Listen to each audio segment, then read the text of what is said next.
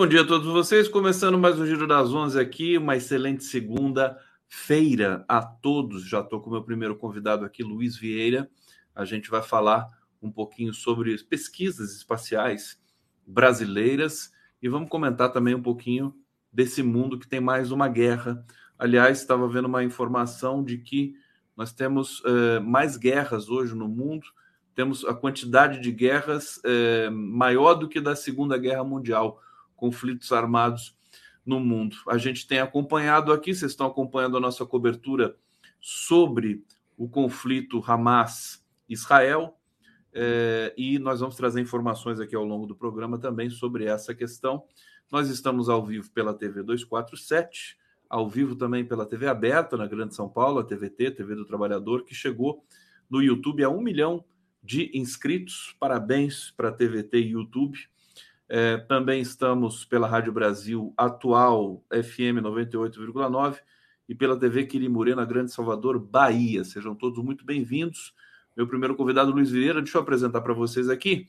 Luiz Eduardo Antunes Vieira, graduado em Física pela Universidade Federal de Santa Maria, mestre doutor em Geofísica Espacial pelo Instituto Nacional de Pesquisas Espaciais, pós-doutor pelo Instituto Nacional de Pesquisas Espaciais e pelo Max Planck Institute Forschung.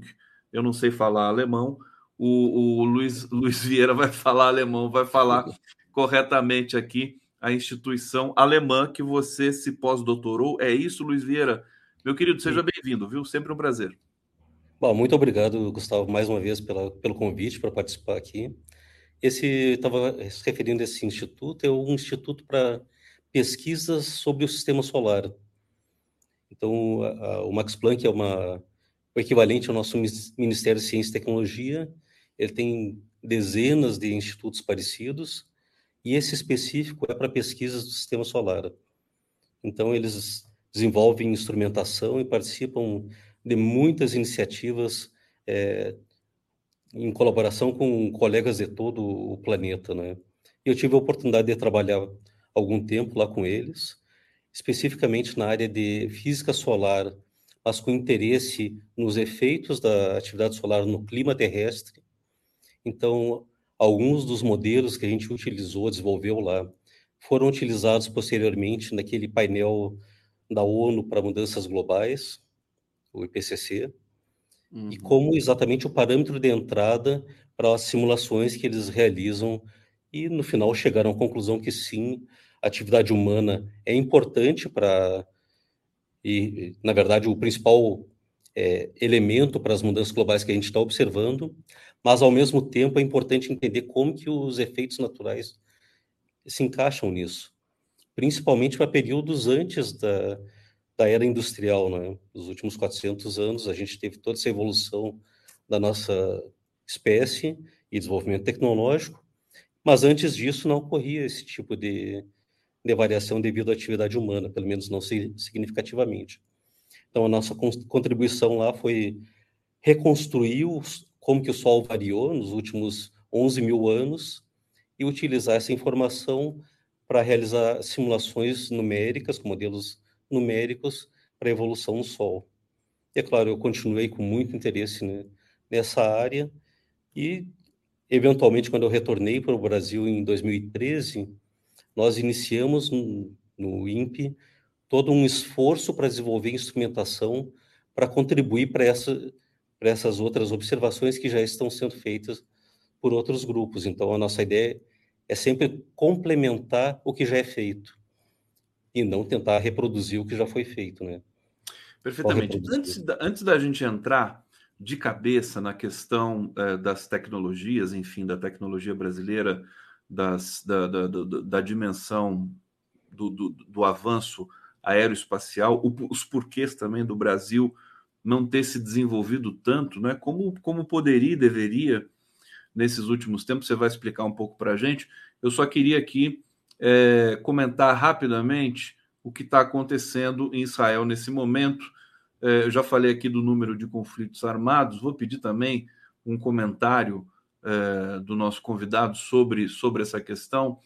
Está é, em jogo é, o, o, a manutenção de um, de, de, dois povos, quer dizer, a, a, existência de dois povos naquela região. Já são 1.100 mortos. É, o, o Israel está anunciando uma resposta avassaladora é, que veio, está tá vindo aos poucos, é, mas parece que eles estão preparando uma incursão ali na faixa de Gaza nas próximas 48 horas, como foi noticiado. É muito triste, né? Você, enquanto um pesquisador, é, é, é curioso como a ciência ela também é política, demanda das relações políticas, mas a ciência ela sempre está um pouco é, a parte das questões dos conflitos, né? Então, o que eu quero dizer é o seguinte: você tem, por exemplo, pesquisadores palestinos, pesquisadores israelenses que, que interagem e têm uma relação é, é, de, de, de, contribuição, de intercolaboração a despeito das disputas econômicas é, por fora. O que, que você poderia dizer para a gente desse, desse conflito? Como é que você vê essa situação ali naquela região do mundo? Ah, Gustavo, em, em primeiro lugar, eu, eu realmente sou um pacifista, vamos dizer assim, eu realmente deploro qualquer ato de violência de qualquer lado, em qualquer região do planeta, mesmo é, a nível urbano, realmente não tem sentido nenhum no, com as tecnologias que a gente tem atualmente, com o desenvolvimento social que a gente teve nos últimos 400, 500 anos, de, ainda estamos vivendo esse tipo de conflito.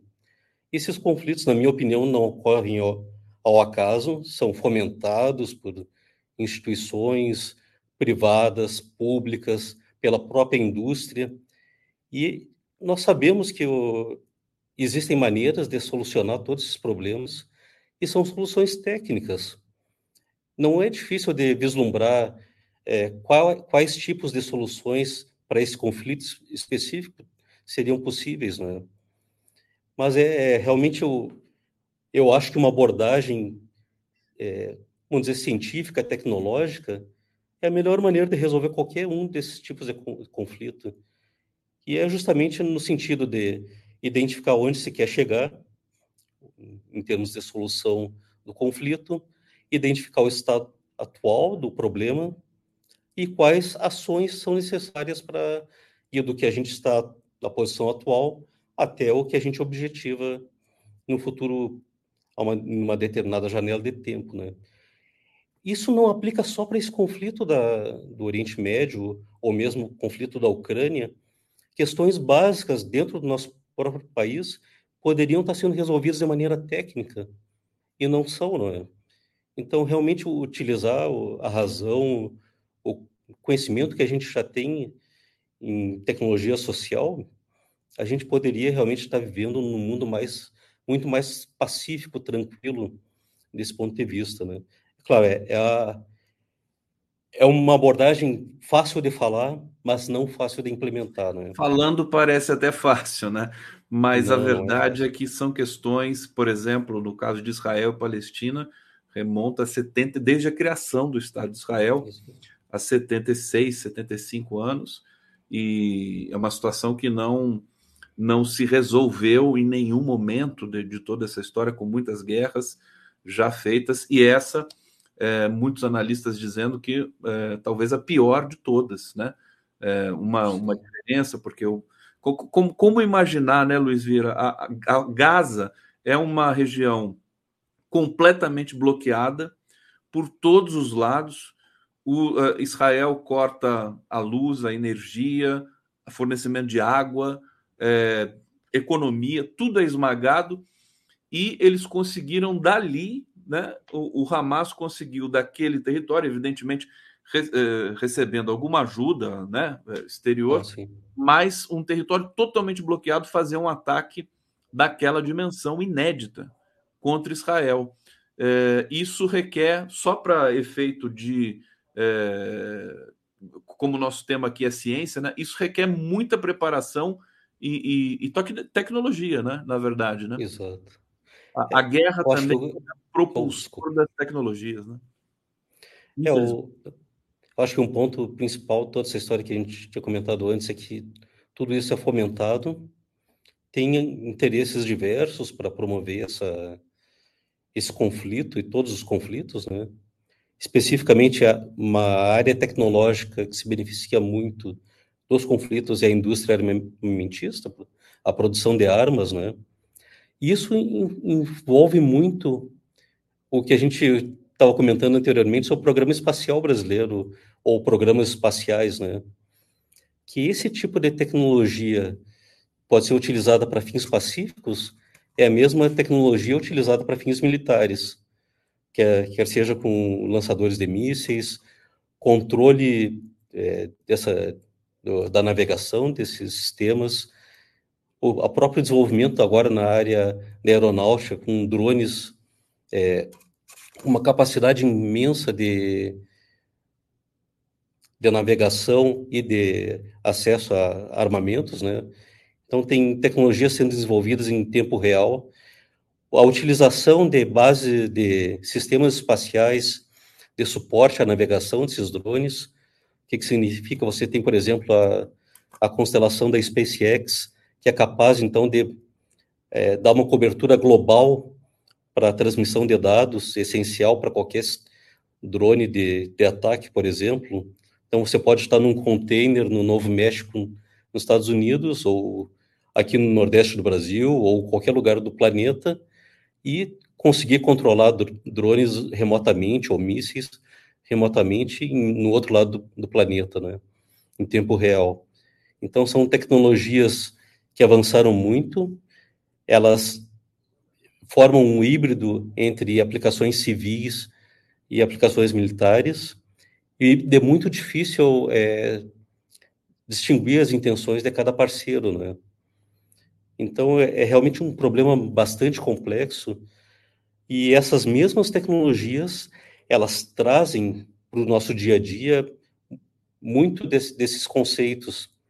Por exemplo, todo que a gente está usando agora foi desenvolvido com propósitos é, militares, né? Que é a, a transmissão de dados em tempo real, videoconferências, tudo que a gente está fazendo. Né? A internet é baseada em, em tecnologia militar, né? Lá no, no início do, do programa, de, tanto espacial quanto de supercomputação nos Estados Unidos e em outras regiões do planeta, né? Então é difícil a gente distinguir tecnologia, o forçante é, econômico de toda a situação e, é claro, as questões geopolíticas. Eu realmente não, não consigo entender puramente do, por motivação religiosa ou social, o conflito que a gente está vendo agora em andamento, né? ou que está tá em andamento há centenas de anos, na verdade, naquela região. Né? Perfeitamente. Vamos falar um pouco, Luiz, sobre a, a necessidade né, do financiamento para o projeto, projeto que você encampa aí junto com o INPE e tudo mais é, de monitoramento do Sol, que é o projeto Galileu. Você me mostrou um abaixo assinado que você está coletando assinaturas no mundo todo, que coletou assinaturas Isso. importantes para é, financiar o projeto, né? Explica um pouquinho Isso. como é que está sendo essa, esse movimento é, e, e, e, como é que terminou. Lembra para a gente? Você teve aqui já uma vez falando, mas Exato. quando que foi interrompido, né? Esse financiamento para um projeto, um dos principais projetos brasileiros é, e vamos lembrar, queria que você lembrasse aqui que o Brasil não tem um dispositivo espacial, né? Até Exato. o de ciência, né? Um dispositivo de ciência, que seria esse caso, ou então um encaminhamento para esse caso aí. Luiz Vieira, por favor. Então, o, um ponto importante é que o INPE completou agora 62 anos de existência.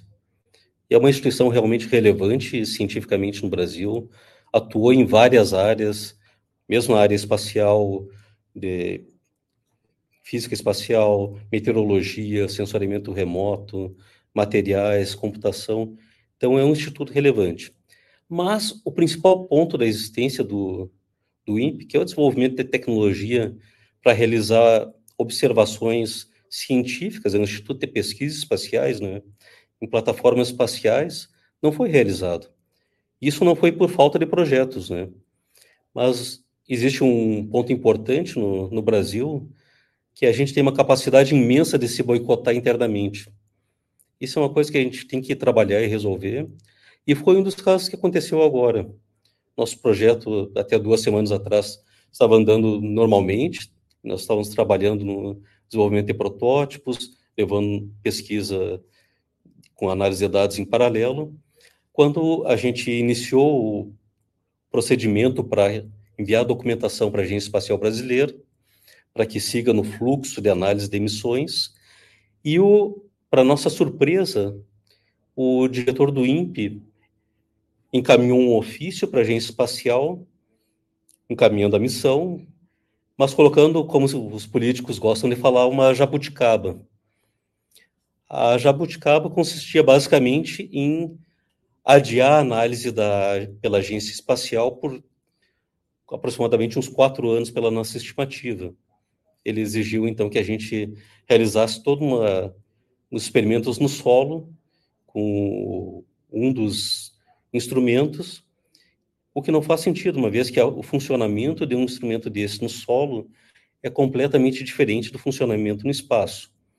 Então, nós, é, como não existia uma argumentação técnica ou administrativa para interromper o projeto, nós estamos buscando apoio na comunidade internacional, justamente através de contatos diretos, mas é uma forma mais ampla, nós organizamos uma petição internacional, ou seja, nós propomos que o, os colegas apoiem a, nossa missão através de uma série de, de explicações que nós aprendi, apresentamos no texto, e vários colegas é, que atuam na área se manifestaram de maneira muito positiva pela continuidade do projeto exatamente como tinha sido proposto.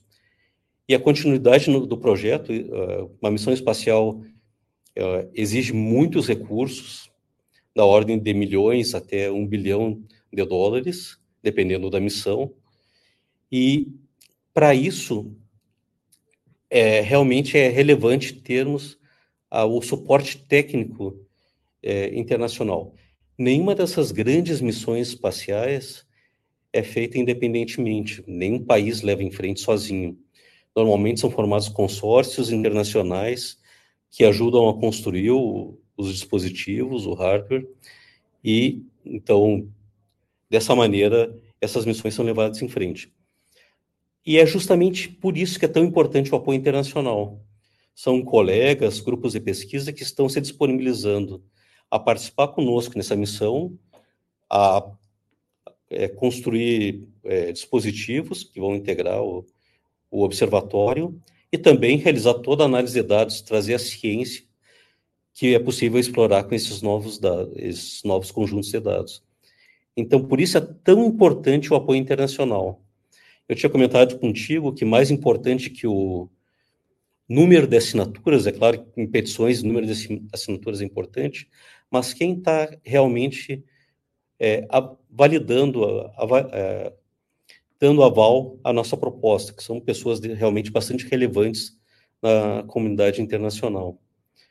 Bom, é importante mencionar também, para quem não, não, não acompanha mais de perto, quando você fala em investimento em uma missão espacial, significa que você está investindo na indústria nacional. Então, se você está planejando construir uma determinada plataforma ou um sistema específico, uma câmera ou um radiômetro ou qualquer que seja o instrumento, você está jogando dinheiro diretamente na indústria. Ou seja, você está gerando empregos de alta tecnologia que exigem alta qualificação técnica, engenheiros, é, a nível de graduação, mestrado, doutorado, cientistas que vão fazer a especificação desses instrumentos e cientistas também que vão analisar esses dados. Então, existe toda uma cadeia produtiva na área espacial que se beneficia desse desenvolvimento. E nós temos um problema no Brasil que as coisas vão muito a conta-gotas. Então, para você manter uma indústria operacional, você tem que ter uma sequência dessas missões é, evoluindo. Senão, você faz uma missão, daqui a 10 anos você vai construir a próxima. Não pode ser assim. Você tem que avaliar todo o aspecto também de viabilidade técnica da indústria aeroespacial no Brasil. Por isso é tão importante é, entender qual o nível de financiamento atual, o quanto nós precisamos para avançar e o como que nós vamos é, levar em frente a argumentação nas diversas esferas. É importante mencionar que no Brasil, pela toda a nossa estrutura, um, ator muito importante é o Congresso Nacional. É no Congresso Nacional em que é definido o orçamento das diversas iniciativas no Brasil, incluindo as iniciativas diretas em ciência e tecnologia, em, o que inclui também a agência espacial, mas vários outros áreas de atuação no Brasil dependem dessa tecnologia. A gente pode ir para o Ministério do Meio Ambiente, claramente dentro do contexto desse ambiente em que o nosso planeta está inserido. Nós temos a própria área de agricultura, agora cada vez mais automatizada. Então, se você tem um, um trator, um equipamento navegando sozinho dentro de um determinado terreno, e você tem influ influência de perturbações na transmissão de sinal, justamente pela atividade so, é, espacial, tudo isso conhecido como clima espacial, né? É o equivalente, ao nosso clima normal que a gente compreende no dia a dia. Você também tem atividade espacial que pode afetar, então, essas várias tecnologias. E se você tem um distúrbio que afeta o posicionamento de um sistema automatizado, quer seja um trator no, no campo ou um, um equipamento pesado numa numa determinada atividade específica que envolve a automação, você precisa conhecer como que isso está variando em tempo real e também entender quais são os efeitos, sem contar, é claro, todos os efeitos na, em dispositivos espaciais. Ou seja, a gente tem cada vez mais satélites, algumas centenas de milhares de satélites no espaço, e todos eles suscetíveis ao bombardeamento de partículas de alta energia, né, que realmente é, prejudicam ou, em, uh, em, alguns casos, até é, inviabilizam o funcionamento desses dispositivos. Então, quando se fala em espaço, realmente nós, o espaço está envolvido no nosso dia a dia de uma maneira muito forte, de várias maneiras diferentes que a gente nem tem conhecimento, né? Vamos aprofundar essa questão um pouco da ciência aqui. Deixa eu trazer alguns comentários. Olha, quem está aqui, o Pedro Antônio Cândido. Engenharia espacial brasileira é imprescindível. Eu fico impressionado porque, nesse momento, o Brasil está enviando para uh, a Itália, com vistas a retirar os brasileiros que estão pedindo para sair de Israel, né? É, seis aviões. O primeiro deles foi aquele, o KC-130 da Embraer. Quer dizer, a Embraer é uma empresa de avião conhecida no mundo todo por fazer os melhores aviões do mundo, do ponto de vista estético, né, do ponto de vista também instrumental. É, é uma, uma empresa, obra de arte. A Boeing queria muito a Embraer, né? inclusive tem um problema litigioso nesse momento com relação àquela aquisição é, mal sucedida da Boeing pela Embraer, aliás, da Embraer pela Boeing.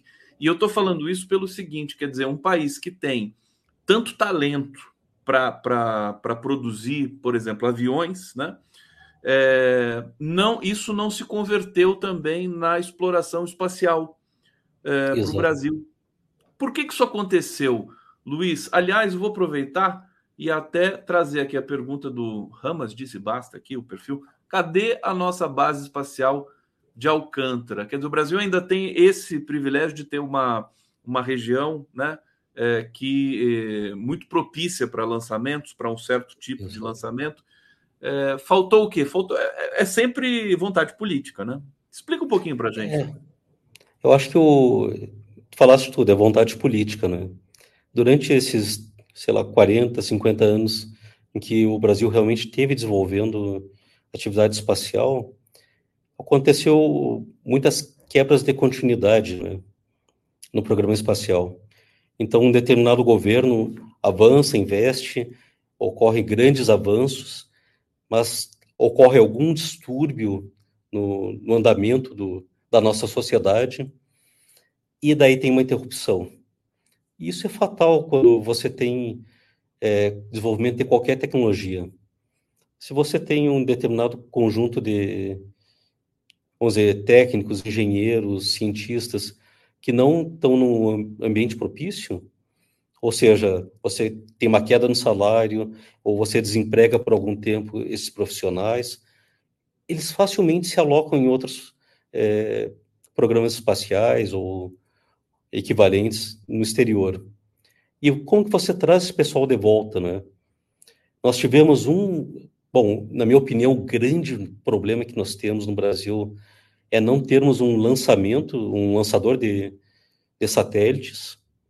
Esse é um problema que talvez esteja um pouco relacionado com a questão geopolítica, que você está discutindo também, que também ocorre no Oriente Médio, porque o mesmo dispositivo utilizado para lançar satélites é um dispositivo que pode levar uma ogiva com explosivos ou eventualmente até explosivos nucleares. E o Brasil nunca conseguiu desenvolver o, um sistema completo de lançamento de satélites. Bom, isso é um problema grave. Eu estava falando de descontinuidade, teve um acidente na década passada na base de Alcântara, justamente que foi mencionado aqui, em que um desses veículos que seria testado é, teve uma ignição, né? a base foi destruída, muitos engenheiros, pesquisadores morreram nesse evento, e é o tipo de evento que realmente causa, causa, causa esse tipo de descontinuidade que eu estava comentando. Porque você demora muitos anos para formar um engenheiro com esse tipo de qualificação, né? Então, realmente, existe um problema de continuidade no programa espacial. Agora, então, mesmo antes, desculpa te interromper, mas mesmo antes daquele acidente, é, o, o, Brasil já não não estava investindo, acho que o, o, que o que poderia investir na, na questão espacial, né? E depois aí a coisa degringolou de vez, é isso que você está dizendo. Exato. É exatamente. Então é um, é um problema muito complexo, mas não envolve só o programa espacial, não é? É muito mais que isso. Porque se você vai analisar mais profundamente, a base de qualquer da indústria espacial é baseada em tecnologia que nós não produzimos no Brasil. Por exemplo, onde é que estão as indústrias de semicondutores no Brasil? Nós temos o não, caso não tem. Ceitec. Quase tem. Quase tem. Porque, porque tem a Ceitec no Rio Grande do Sul, em Porto Alegre, né? que está sendo liquidada.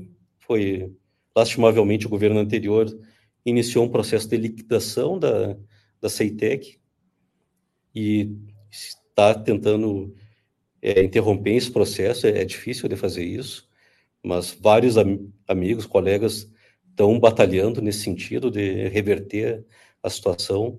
Eu acredito que o governo atual tem um grande interesse em promover o desenvolvimento da indústria de semicondutores no Brasil e avançar nessa direção, né?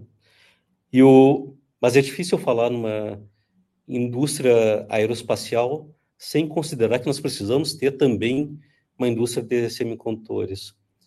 Bom, e quando a gente fala em, em por que ter uma indústria de aeroespacial, né, os desafios são tão difíceis de serem contornados em qualquer é, projeto científico que realmente você leva o desenvolvimento tecnológico para o limite. Eu, eu costumo comentar que dificilmente um cidadão americano tem interesse em, nos resultados científicos numa missão que vai para Plutão, por exemplo. Mas imagina o desenvolvimento tecnológico necessário para levar uma missão até Plutão e o retorno que isso eventualmente traz para a sociedade. Eu acho que esse é o ponto principal. É tentar esclarecer a nossa sociedade dessa importância, que é mais ou menos o que está fazendo aqui eh, ao, ao conversarmos. Tem vários outros é, colegas que estão levando esse, essa pauta em frente, da necessidade do nosso desenvolvimento científico e tecnológico. Inclusive, no, na conjuntura em que o Brasil retoma ou tenta retomar um certo protagonismo internacional, no sentido também de combater é, a, a, questão climática, dizer, o aquecimento global e tudo mais, em que se precisa de muita tecnologia para isso, e, e, que o Brasil até tem uma certa é, proeminência nessa, na, no monitoramento do desmatamento e tudo mais, Exato. que exige justamente o trabalho do INPE, né? O trabalho Exato. de excelência que, que o INPE sempre fez. Muito importante esse debate. Eu acho que, quer dizer, o, o, o Lula ele sabe disso, quer dizer, é uma figura que, que tem consciência da, da, eh, da, da importância do investimento em ciência, né? Agora, precisa também de uma pressão da sociedade, de uma cobrança da sociedade brasileira.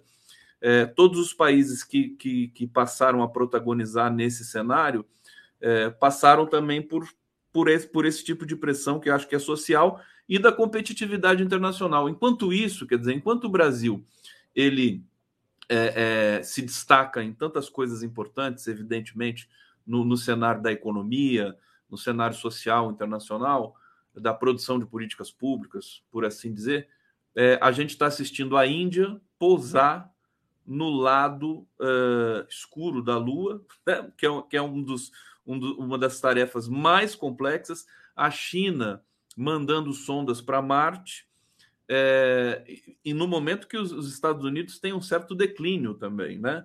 É, declínio econômico que, que acaba afetando também as questões de exploração espacial, e a Europa sempre numa situação um pouco intermediária, né? É, a gente está vendo é, China e Índia agressivamente dominando novas tecnologias para a exploração espacial. E o Brasil, que é um gigante, né, ficando de fora dessa, desse processo. Desculpa, é quase que um desabafo meu, mas assim, corroborando o que você está falando, Luiz. Não, mas eu, eu sinto da mesma maneira, Gustavo que acontece quando a gente, na década de 70, 80, nós estávamos no mesmo nível tecnológico da China e da Índia. Grande parte do nosso, dos nossos colaboradores são indianos ou chineses.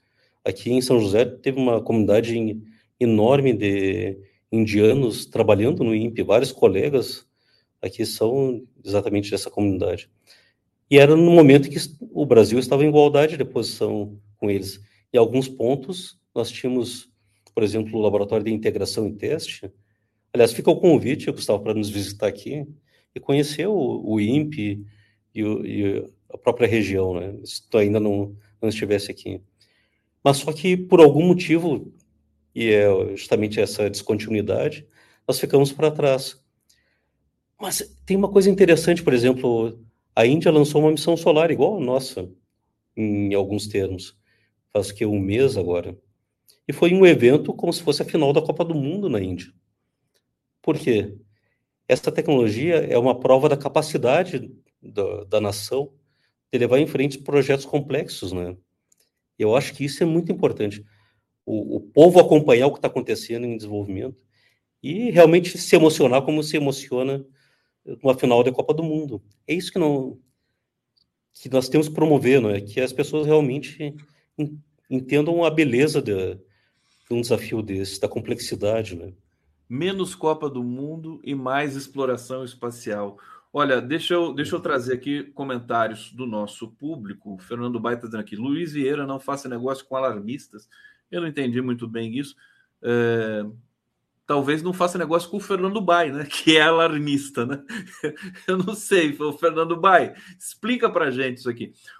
Eu quero colocar na tela aqui o link para uh, eh, vocês que estão nos assistindo uh, ajudarem, né? Uh, e, com esse abaixo assinado aqui que o, o, o Luiz Vieira subscreve para financiamento desse projeto importante, o projeto Galileu.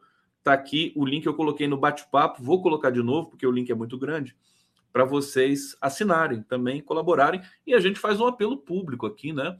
A ministra de Ciência e Tecnologia, Luciana Santos, é, para que atente para essa demanda, para essa necessidade, para a importância de o Brasil protagonizar. Não se.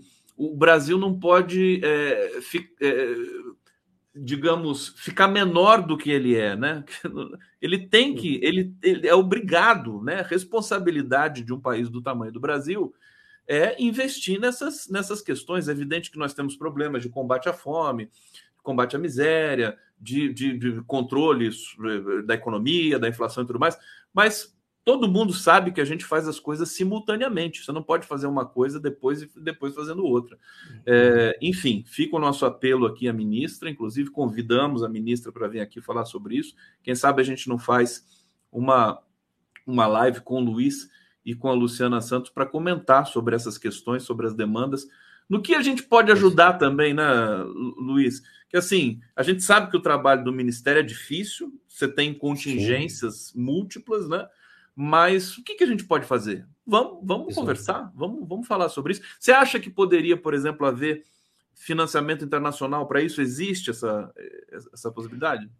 Então, o, isso é um ponto importante, que existe a manifestação de vários colegas, inclusive na documentação encaminhada para a EB, existia essa manifestação de colegas propondo contribuir com os dispositivos, os instrumentos para a missão, inclusive eles procurando financiamento dentro das agências espaciais deles.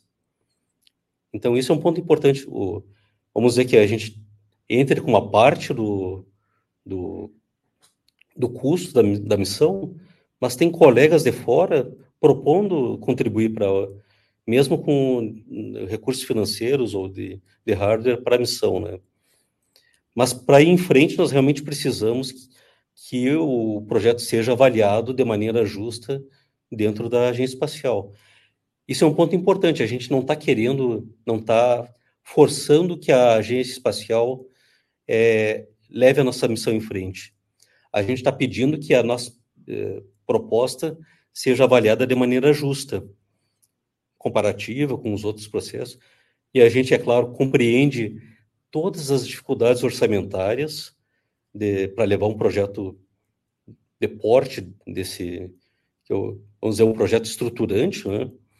E nós estamos preparados a, serem, a sermos rejeitados, eventualmente, pela agência espacial. Mas todo esse processo deve ser técnico, né? Esse é o ponto principal. Não pode ser um processo arbitrário em que alguém decide que simplesmente não vai em frente ou vai ser adiado infinitamente por alguma questão que nos foge a, a capacidade de compreender. Então, esse é o principal ponto. E outro ponto é trabalhar junto com todos os atores, que inclui o, o Ministério da Ciência e Tecnologia, a Agência Espacial, o Congresso Nacional e outros eh, elementos do próprio governo, para viabilizar essa missão e outras missões que venham em paralelo também. Essa que é a, a ideia, não é? Perfeitamente. Deixa eu trazer mais comentários aqui. O Pedro Antônio Cândido está participando muito aqui. Querido Pedro, um abraço para você. O K3, KC390, eu errei o nome aqui, dividi por três, né? KC130, nem sei se existe o 130. KC390 Millennium é o avião militar da Embraer, que é uma obra de arte, né? É um, é um, é um avião de carga, né? Mas assim, bonito, assim, com design impressionante e que comporta 230 passageiros, né? Que foi para a Itália. Ele não sei se ele foi adaptado ou se os passageiros vão vão sentados, enfim, na, na, na própria é, na, na, própria digamos casco ali do avião, né? É, o Pedro está dizendo ainda que ainda temos engenharia que domina tecnologia aeroespacial. Tem muita gente boa. A gente pode até terminar falando sobre isso é, Embraer KC390 Millennium é o antigo KC390. Sabe tudo, Pedro Antônio Cândido aqui. É, fuga de cérebros, né? Acho que assim, a gente pode terminar é, alertando para esse processo que o Brasil é, não é de hoje. Eu me lembro que no, no, no auge ali do, do, primeiro, do segundo mandato do governo Lula, a gente teve, na verdade, vinda de cérebros para o Brasil, né? Porque Exato. o Brasil precisava de engenheiro e não tinha, e aí foi uma coisa muito interessante. E agora voltamos a ter, né, depois do Bolsonaro de Temer, não tem como não ter esse essa terrível notícia. Faz um comentário breve para a gente sobre isso, querido Luiz. Então, sobre a questão de fuga de cérebros, é um ponto muito importante. Né? Eu, eu mesmo fui uma dessas pessoas que voltou para o Brasil. Eu estava na Alemanha, depois fui para a França, e o meu supervisor na, na França comentou: Olha, se tem um lugar que eu iria agora, seria para o Brasil. Você lembra por volta de 2010, 2011, o Brasil realmente estava despontando como um ator internacional muito forte. E seguindo o conselho desse meu amigo, eu voltei para o Brasil, fiz o concurso aqui. Mas sabe que não é só na, por exemplo, tu comentaste no início sobre o interesse da Boeing na Embraer. Houve uma fuga de cérebros enormes, porque a Boeing levou para os Estados Unidos muitos engenheiros daqui, né? E, e, eventualmente alguns deles vão ficar lá mesmo com o, o fim do, da incorporação da, da Embraer pela Boeing. Muita gente ficou por lá. Então, realmente houve uma, vamos dizer, uma debandada de engenheiros altamente qualificados para outros países, não só para os Estados Unidos, mas muita gente foi para a Europa, para o Japão também. Isso realmente não é só na área científica que acontece. Na área científica é muito importante que uma vez uma pessoa se instale no exterior, não volta para o Brasil, dificilmente acaba voltando, né? Principalmente no ambiente hostil. Um comentário sobre a Embraer também, Gustavo, é que a, a, Embraer, a Embraer tem uma unidade para desenvolvimento de tecnologia espacial para satélites, que a Visiona. Então, existe todos o, potencial para ser explorado e desenvolvimento dessa indústria. É claro, eu, eu citei a, a Visiona, mas tem muitas outras empresas, indústria no Brasil, que compõem o quadro da indústria aeroespacial no Brasil, que estão prontas realmente para alavancar esse desenvolvimento. Mas precisa de uma ação estratégica, né? Pensar na frente, identificar o potencial, estabelecer o que eu tinha comentado, uma continuidade no programa, de forma que essas empresas ao final de uma determinada missão não enfrentem dificuldade, possam já partir para a próxima imediatamente, eventualmente levar várias missões em paralelo. E, e, é uma maneira também de trazer tecnologia de fora para o Brasil, né? Muitas dessas missões são em colaboração. E de segurar os talentos no país para desenvolver projetos nacionais de, de ponta, né? De ponta. Tecnologia de ponta. Olha, a gente está encerrando aqui a sua participação, querido Luiz Vieira, quero agradecer demais. Fernando Bai, aqui é, mais uma mensagem para a gente. Trabalhar com TSI na toa pode obter, pode-se obter resultados que não explicam o presente e muito menos o passado. Alarmista não vai financiar isso em lugar nenhum do planeta Terra é um trabalho vetado. Eu adoro quando os convidados colocam siglas aqui que a gente não tem a menor ideia do que seja. Você sabe o que, são essas siglas aqui, Luiz? Então, a TSI é a irradiância total no topo da atmosfera, certo? O topo é, to, é, é topo da atmosfera, e o que ele está falando é que não, né, não se deve fazer alarmismo sobre isso. Não é alarmismo. Se você se lembra do Covid, certo? Matematicamente é o mesmo tipo de problema. Você tem a variação do número de infectados. Para você saber a variação, você tem que saber duas coisas. Quantas pessoas foram infectadas, para isso você faz, fazia ou ainda faz os testes de Covid, e quantas pessoas saíram desse quadro. Daí, sair do quadro significa a pessoa se curou, a pessoa faleceu ou era um falso positivo. Quando se trata de clima, você tem que saber duas coisas. A mesma coisa, a temperatura vai variar, porque você tem uma alteração na quantidade total de radiação, ou no termo, o quanto radiação está sendo emitida para o espaço. Não existe maneira de, assim como para o Covid, não existe maneira de quantificar a variação se você não mede as duas coisas. Em termos de clima, é a mesma coisa. Não existe como quantificar variação de clima se você não mede o quanto está entrando de energia no sistema e o quanto está saindo. Esse é, é simples, não é alarmismo. Aqui. Eu acho que depois, depois da, da pandemia, a palavra alarmismo ela perdeu a significação é, total, porque assim o que, o que foi aquilo, né? Quantos quantos alertas que foram dados, foram ignorados e foram dados e foram ignorados é uma, é uma, uma coisa muito impressionante. Pedro Antônio Cândido, engenharia do INPE não precisaria da Visiona. Bom, eu também não sei o que é Visiona, mas agora a gente precisa encerrar aqui. Meu querido Luiz Vieira, É, obrigado, sucesso aí no trabalho. Eu sei que você está tendo sucesso aí na, na, na questão de, de coleta de assinaturas no mundo todo, pessoas importantes assinando, cientistas importantes assinando aí esse é, essa sua petição. Vou colocar na tela de novo e avisar vocês, porque o link é muito grande, que está no bate-papo para quem quiser também participar desse de, dessa, enfim, desse pedido histórico para que o Brasil é, prossiga, né, é, aumente a sua seu investimento em ciência, é uma coisa muito importante para todos nós. Bom trabalho para você, sempre à disposição, querido Luiz. Muito obrigado, Gustavo. Continue esse trabalho muito importante que está fazendo. Traga outros colegas também para conversar sobre ciência e tecnologia. Tem muita gente disposta a conversar sobre o assunto. Vou pedir e continue bom você. trabalho. um abração. Obrigado, Luiz Vieira. Vamos lá.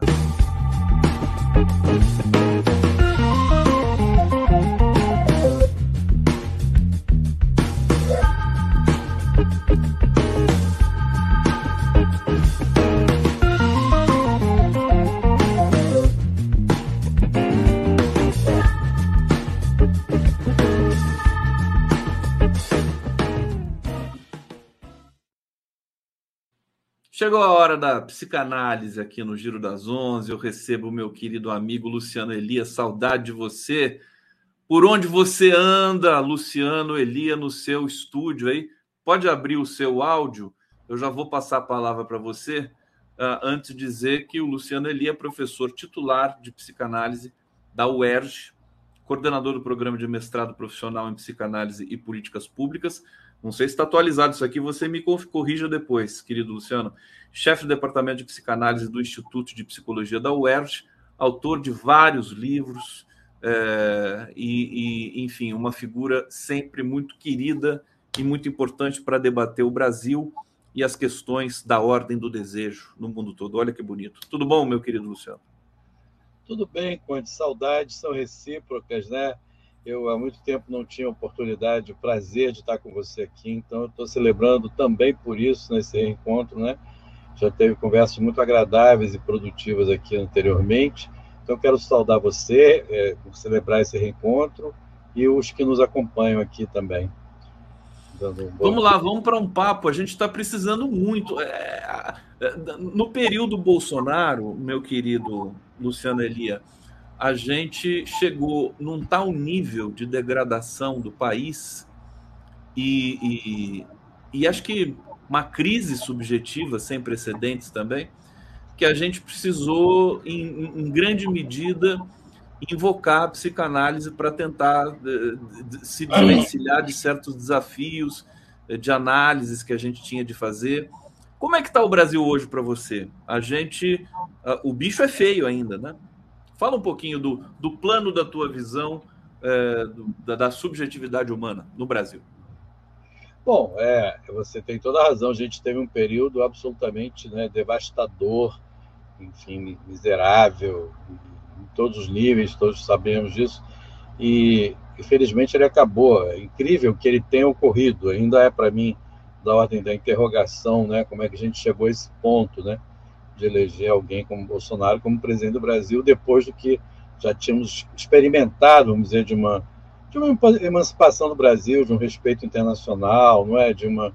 É assim, é uma coisa que você tem razão, um psicanalista precisa entrar nessa seara e não, não vai ser o, o talvez o, o, mais indicado para encontrar né, as razões desse processo, mas ele certamente tem uma contribuição a dar, inclusive pensando aqui, enquanto ouvi seu comentário, o quanto é, é a, a, aquilo que Freud aponta, né, como reação terapêutica negativa, como arruinados pelo êxito, são temas do Freud muito interessantes, como sempre. Quer dizer, como é que quando alguém chega numa análise, às vezes, a certos avanços, produz uma desgraça na sua vida, né? É, porque não suporta o avanço. Eu não estou tentando psicanalizar o Brasil, não, mas acho que tem alguma coisa nesse processo do fascismo, né? Que é, e, e, da eleição do Bolsonaro, com todo o seu cortejo de horrores, por assim dizer, que tem a ver com uma, uma coisa assim, não é à toa que vem depois de um avanço tão grande que a gente teve antes, logo antes, né? Assim. Agora, é claro que isso tem que ser subordinado a uma explicação científica, mais no campo da economia política, da, da ciência política, porque a gente sabe que isso tudo é fruto do neoliberalismo, né? É, que está aí dominando o mundo ocidental inteiro, inclusive a ciência, né? Que, que se aproxima mais da questão aí que eu ando pensando. Mas, assim, o, o neoliberalismo é a grande praga. E como disse o Lula no, naquele magnífico discurso que ele fez na ONU recentemente, é, é, o fascismo nasce dos escombros do neoliberalismo. Ele é até otimista, dizendo que, que o neoliberalismo está. Bom, a gente sabe por outras análises também, tem uma filósofa francesa que eu tenho citado, é, que é a Bárbara Stigler, que diz, ela afirma claramente, uma mulher muito interessante, que a, o neoliberalismo e o capitalismo estão nos seus estertores. Quer dizer, eu quero crer nisso. De qualquer maneira, ele faz muito estrago quando está nos estertores. Né? Por exemplo, produz essa, essa, esse fascismo né, como, como resultado das ruínas dele. Então, isso é mais importante do que os elementos, talvez inconscientes, que a gente possa é, identificar nesse processo, embora os analistas não encastelados no seu elitismo, né, na sua falsa é, neutralidade política, que é um, é um, dos males de que a psicanálise sofre, eles podem contribuir sim. É, e eu me, me, coloco aí desse lado, sabe, dos que querem pensar junto com, com meus instrumentos, né? Agora, só uma retificação, quando você me apresentou, está desatualizado, sim. Eu me aposentei em 2021, então eu não sou mais o coordenador do programa, do qual continuo, porque eu me aposentei, mas estou a mil por hora, sabia? Conhece. Eu não, não vou, eu me aposentei por outras razões, mas assim, eu estou trabalhando de vento em popa no mestrado profissional que você mencionou, mas não sou o coordenador e muito menos o, o chefe do departamento de psicanálise. Mas você, você continua professor? Sim, titular, me aposentei como professor titular da UERJ e estou professor no, no, nesse mestrado que você mencionou, só não sou o coordenador e não tenho mais nenhuma relação com aquele departamento de psicanálise que se tornou uma coisa muito esquisita eu peguei essa, esse, você vê como a gente já já está tempos juntos, né? Que eu te conheço faz tempo. Eu peguei de uma é, de uma, uma entrevista que a gente fez, acho que em 2021, justamente é, quando você estava é. ali. Agora, a palavra aposentadoria não combina com você, Luciano. Combina, só, só Essa palavra tem que ser abolida da, desse desse rol burocrático. Na verdade, eu não estou aposentado. É só uma coisa realmente institucional, digamos, não é real. É. Ô, Luciano, é, eu, eu, eu quero propor uma questão para você que é o seguinte: primeiro, assim, será que a psicanálise poderia. Eu sou entusiasta da área, você sabe disso, eu, como linguista, enfim, tive acesso a alguns textos do Lacan e outras coisas, do próprio Freud. Esse sim foi importante na minha pesquisa sobre humor. É, e a linguística está muito interligada, né? A, a, ideia né, da, da, de uma psicanálise pelo menos lacaniano. Agora, é, eu fico pensando se a psicanálise poderia ser usada, poderia ser aproveitada num, no circuito de discussão de uma comunicação de um governo. Por que, que eu te pergunto isso? Você diga para mim depois sim ou não, ou talvez. Né? É, é, eu te pergunto porque o fascismo, o bolsonarismo, ele tem uma relação de projeção invertida com a esquerda e com o, com o progressismo. É uma coisa impressionante. Eles querem, parece que eles querem ser a gente com o sinal invertido. Tudo que a gente produz, tudo que a esquerda produz, eles vão lá é, e deturpam e, e, e, vivem disso. Eles vivem de deturpar as, os enunciados que vêm do campo democrático, né? É, você identifica isso? É, eu acho assim flagrante. Eu vejo a atuação agora da extrema direita nessa pauta de costumes e tudo mais. É sempre numa política de confronto e eu acho que isso está é, na natureza do sujeito, não especificamente numa questão ideológica. Eu queria te ouvir um pouquinho sobre isso. Se eu não estou falando uma besteira muito grande aqui. Não, acho que de modo algum. É, eu não. É, eu não, não sei, é, você falou assim, não, talvez, talvez eu, eu prefiro talvez, porque eu nunca tinha pensado nesses termos que você propõe, né?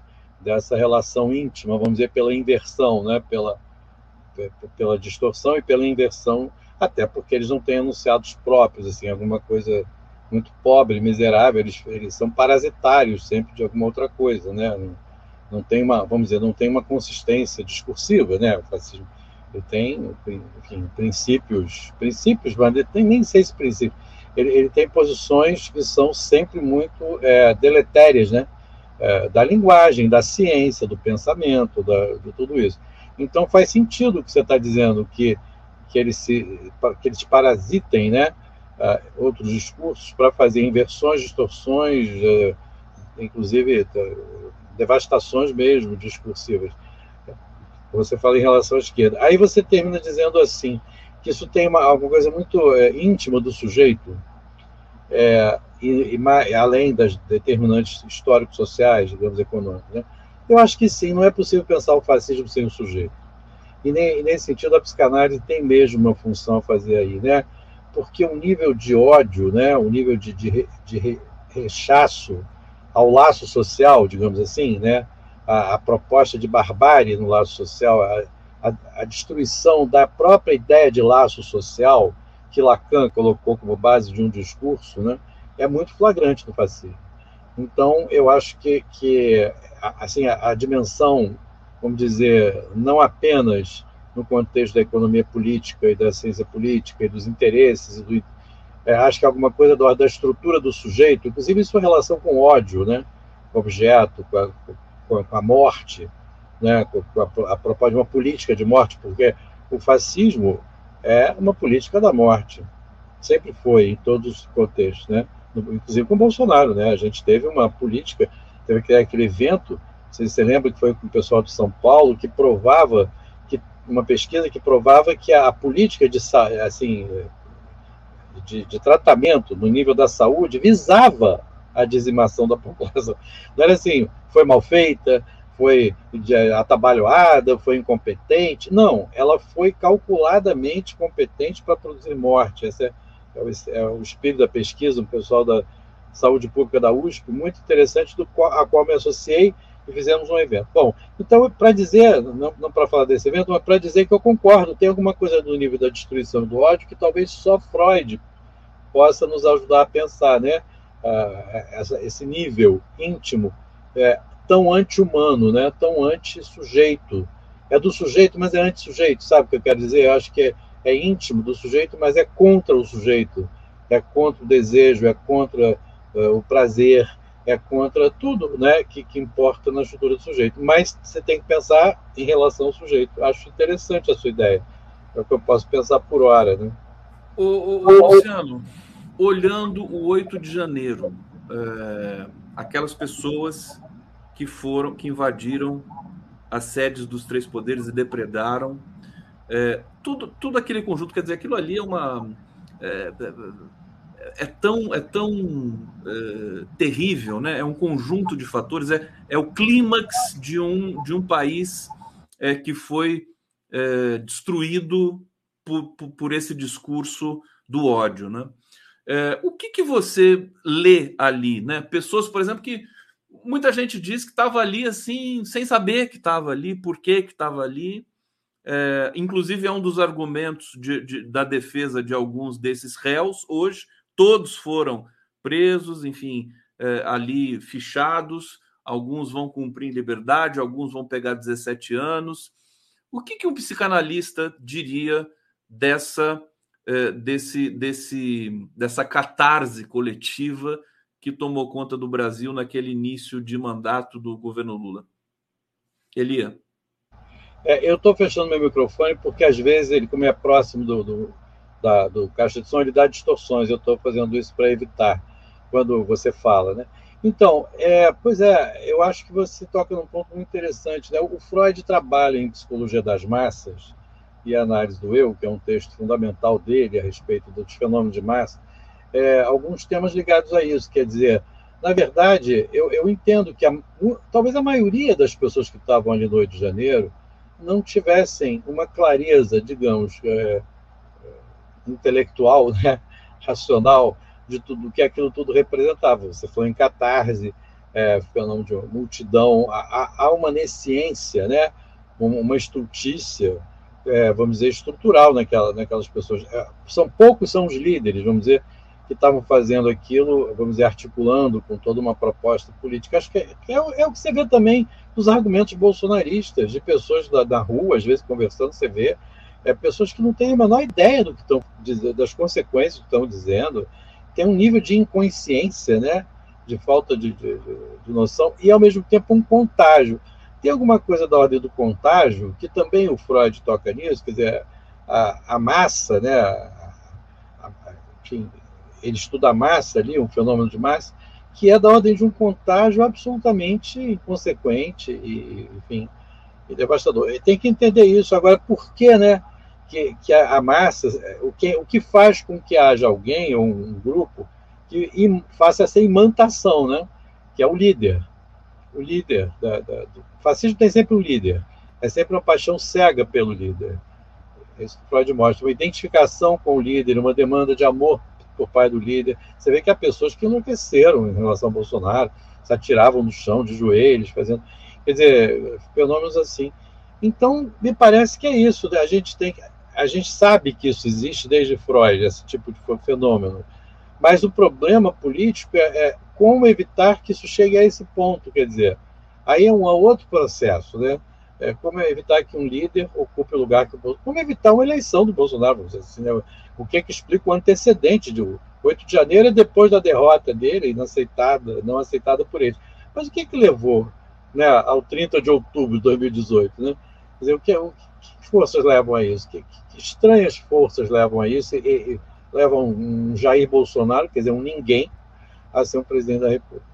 É, aí eu acho que cabe outra, outra pergunta é, para você, ou então refazer essa primeira pergunta, que é a ignorância ela, ela é, significa um gozo para o sujeito, porque a gente percebe que, que tem essa coisa, as pessoas gostam de não saber.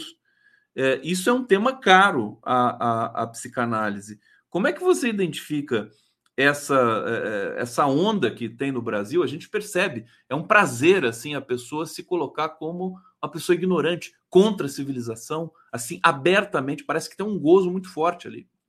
É. É, dessa vez não fechei o microfone, não sei se deu efeito. E contra si mesmo, né, Gustavo? Porque é, várias pessoas, vários bolsonaristas agem contra si mesmo. Tem muitas pessoas, muitos pobres.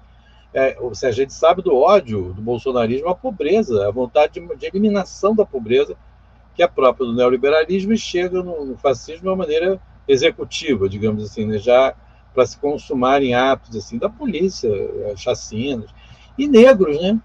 Você pode encontrar negros, homossexuais e pobres, enfim, todos os setores segregados, oprimidos, que sofrem toda sorte de, de, de, de respeito e humilhação social, país como o Brasil, apoiando Bolsonaro. Quer dizer, então é, é, também de se perguntar o que, o que é isso, né? O, o que é esse fenômeno. Mas você falou da, do gozo, é interessante porque o Lacan, talvez você saiba disso, acho que sim, é, ele, ele, definiu três paixões do ser, né? E aí ele fala de paixões do ser, não exatamente do sujeito, ele faz essa diferença porque é num nível, vamos dizer, menos organizado, menos constituído, que seria o sujeito, do ser. O ser tem paixões pelo amor, ódio e ignorância. A ignorância é a terceira grande paixão do ser, e você foi exatamente nesse ponto. Quer dizer, há, alguma coisa no ser é, que, a, que é, é, a paixão da ignorância. Né? E essa paixão, evidente que ela, ela encontra seu apogeu, seu florescimento máximo no fascismo. É a paixão da ignorância reinando. Né? Dizer, agora você veja, um, o Brasil, né? O Brasil a gente tem muitas razões para tentar entender historicamente isso. Agora pega a Argentina, cujo o povo é, a gente sempre disse, é mais politizado, mais aguerrido, vai mais às ruas, combate mais, né? Foi e totalmente você... capturado. Exato, tem o Milley, quer dizer, entendeu? Está aí ameaçando, então você vê um povo que é politizado, digamos assim, comparativamente com o Brasil, muito mais. E, e aí a ignorância prevalece mesmo em quem é, tradicionalmente não opera por ela, né? É impressionante o fenômeno Milley na Argentina também. Então, alguma coisa no mundo ocidental que não pode ser pensada individualmente. Aliás, eu não penso nada individualmente. Nem a neurose mais íntima de um paciente meu, eu penso ela individualmente. Acho que esse termo deve ser banido do vocabulário psicanalítico. Indivíduo, individualismo, individualidade, porque e os direitos individuais, do liberalismo, porque mesmo no inconsciente você tem uma estrutura que não é individual, né?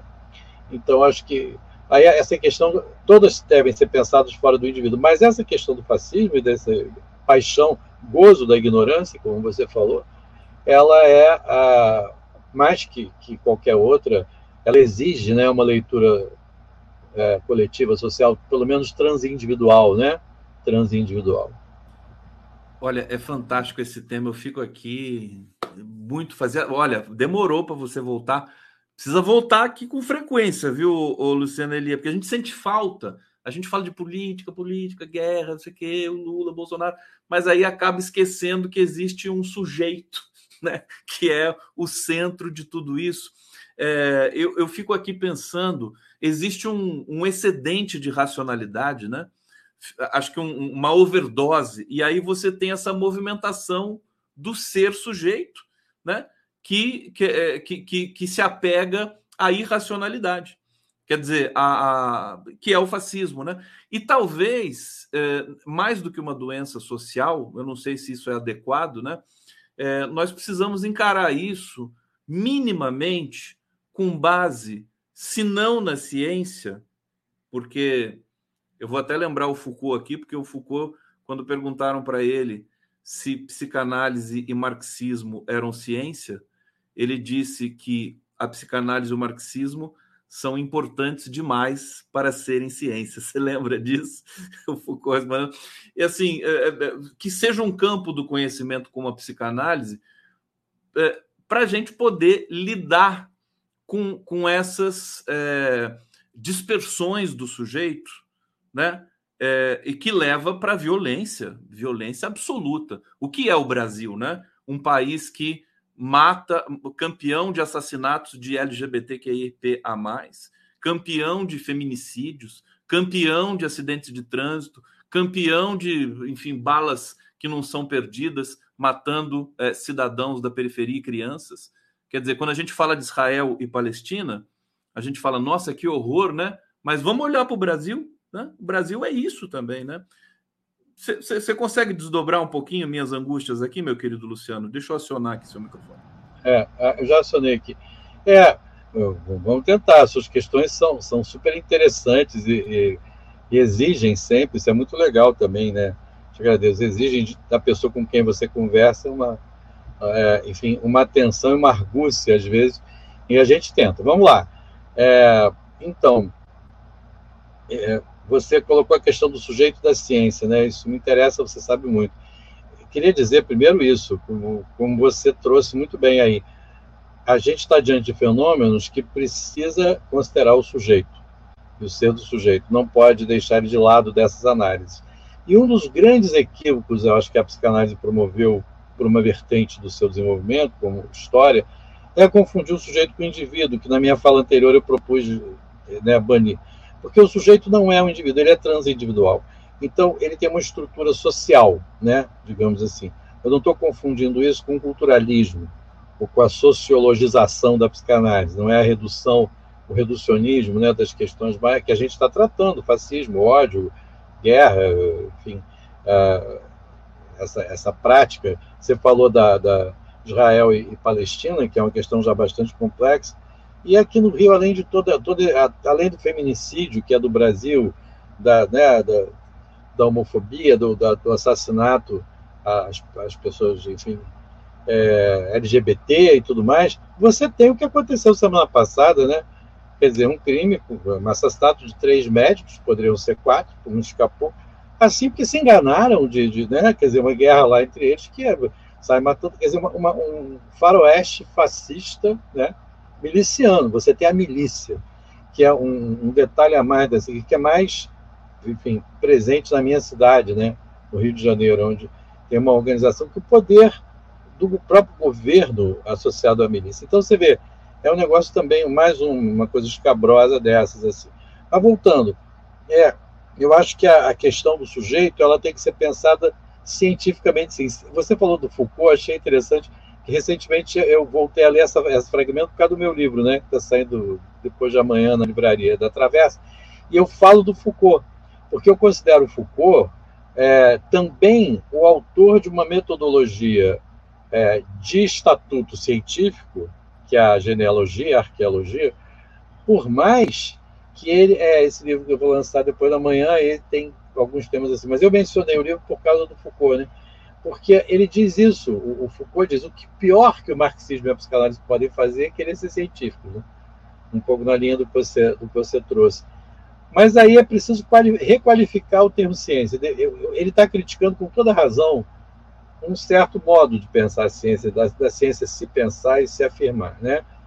E ele então ele combate, ele bate na ciência como essa prática de dominação, porque a questão dele com o poder, que é todo, né, a proposta dele é a ciência política dele é essa, né, uma teoria do poder que enfim, e ele tem toda a razão. Mas veja, por outro lado, eu gostaria de reabilitar a ciência, entendeu? Não no sentido que ele ataca, com toda a razão, mas de uma ciência que está vilipendiada pelo próprio neoliberalismo, toda a política.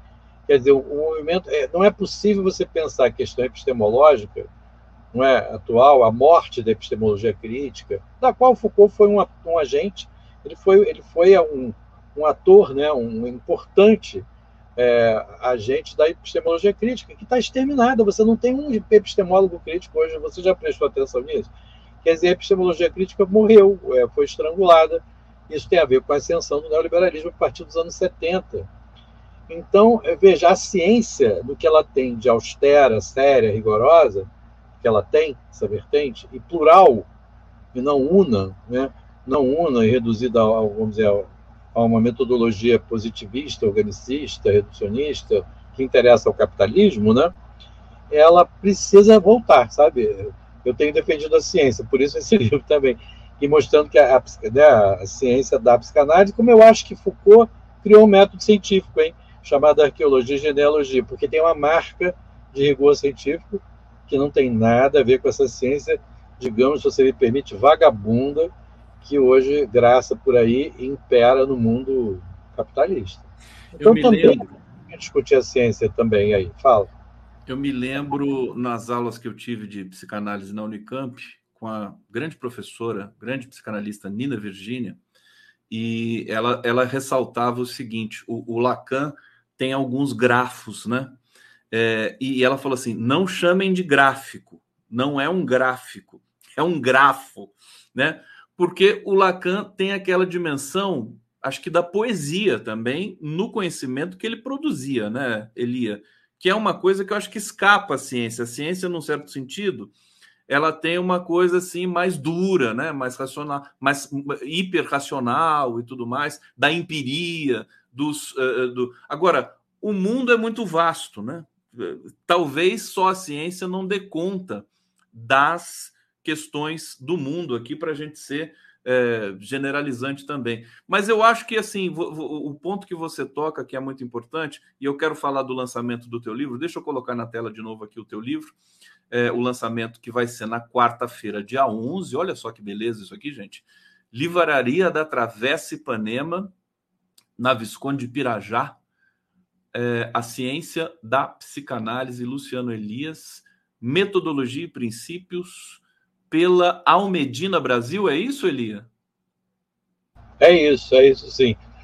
É o selo 70 da Almedina, que é uma editora portuguesa, né? Que tem também no Brasil uma, uma representação e que está querendo se ampliar para o campo das ciências é, humanas, sociais e políticas, né? Ela tem uma tradição mais no direito em Portugal, mas está ampliando muito a, assim o campo de, de editorial o dela. Elia, deixa então eu fazer aqui, a gente está encaminhando aqui para o bloco final. Deixa eu fazer é, uma pergunta para você, que é o seguinte: é, o, o Lacan dizia que o sujeito da psicanálise é o sujeito da ciência. Eu queria que você explicasse para a gente o que exatamente ele quis dizer com isso, é, e também aqui corroborar e me somar essa sua, eu identifiquei assim, né, é, que a gente precisa de ciência. E, embora um psicanalista saiba que a ciência não é resposta para tudo, mas assim, ela está sendo, foi tão espancada né, na cena é, do debate público no mundo inteiro, e a pandemia deixou isso claro, que a gente precisa fazer uma campanha pela volta da ciência, né? Basicamente, né? É nesse caminho que você está indo com essa reflexão? É exatamente esse caminho, é uma, uma reabilitação, porque a ciência está vilipendiada, né? Ela está degradada, depreciada pela, É, e eu acho que isso é indissociável do movimento neoliberal e da, da questão econômica e política. Né? Quer dizer, não convém a, ao capitalismo e ao neoliberalismo um pensamento científico crítico. Convém um determinado tipo de ciência.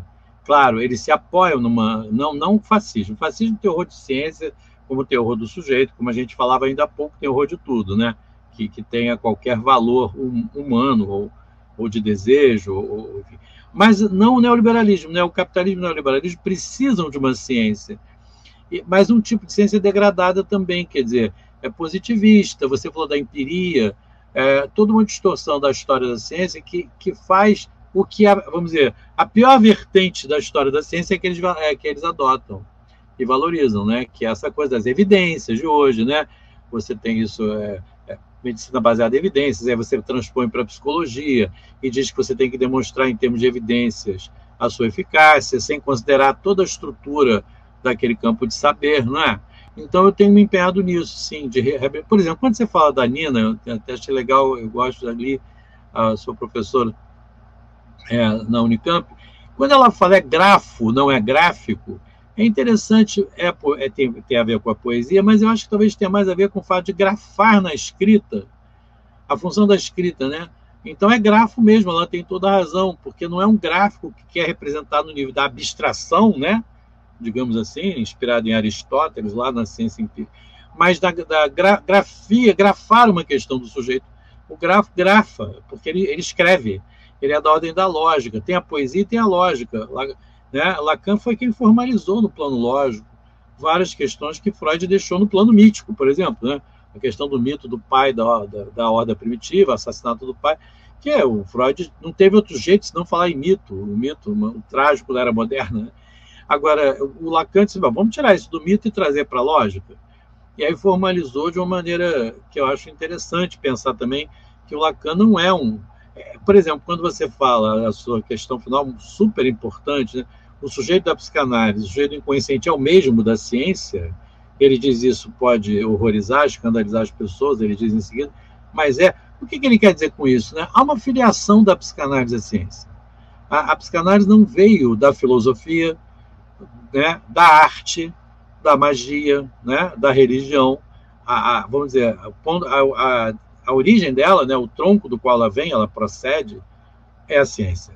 Lacan afirma isso até o final, né? Então, mesmo que a gente subverta a ciência, precisa pensar em subversão. É uma ciência subvertida ou subversiva, mas é da ciência que ela vem. Repito, ela não vem da arte, da magia, da religião. Então, é, a gente, é, os analistas também não têm muita clareza disso, né? Tem muitos analistas que gostam um pouco, né, desse gozo, já que você falou, ah, não, vamos, é um certo desbunde, né?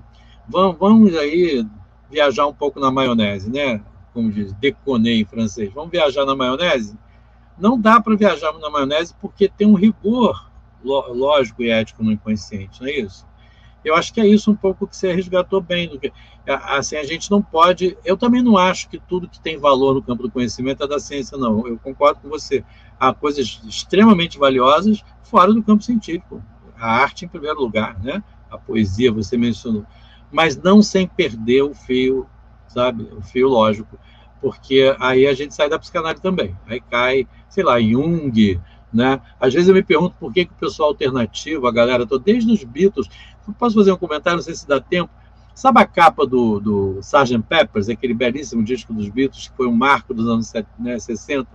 Eu sempre tentei achar o Freud, tem uma galera toda lá de pensadores e filósofos, não tem o Freud. Outro dia alguém me disse que tem, um amigo meu, que está escondido atrás do, do, do, de uma figura lá de uma mulher do, do cabaré. Está lá o Freud, entendeu?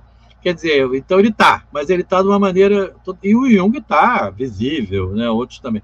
Por que, que essa galera mais psicodélica né, tem tanta é, preferência por Jung? É uma questão que eu ando me perguntando. Porque prefere essa, essa coisa, enfim, menos científica. A ciência tem que nos tem que voltar assim, tem que voltar até politicamente para combater o mundo fascista. Volta, ciência! Volta! Eu vou fazer uma campanha aqui para. Olha só, você falou e está aqui na tela aqui o Sgt. Peppers. Você é, quer falar? É, é, repete para a gente o seu comentário sobre o Sgt. Peppers.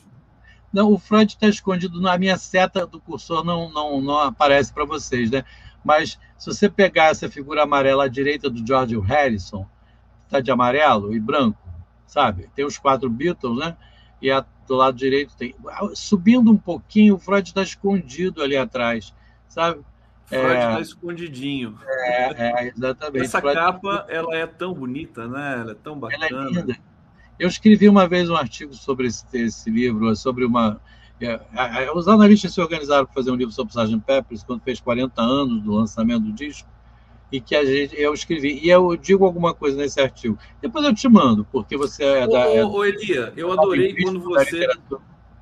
Adorei quando você chegou mais perto aqui da, da câmera. Você estava ali, você estava você chegou mais perto aqui, um, um approach, um avanço, é, porque, enfim, parece que a coisa tremeu nesse momento. Eu quero dizer o seguinte para você: é, a gente costuma dizer, né, lugar comum, que a, a, a direita é mais, enfim, prática e a esquerda é mais teórica, sim, grosseiramente, né? A esquerda gosta de desdobramentos, de, de, de da, da, sociologia, filosofia, e essa é uma linguagem um pouco é, vetada na internet que gosta da rapidez, e por isso que a direita teve, uma das explicações para a direita ter um apelo na internet, nas redes sociais e tudo mais. Eu quero dizer o seguinte: eu já tenho uma experiência anterior que é, não confirma isso, e nessa conversa com Luciano Eli, e anteriormente com Luiz Vieira, que é um cientista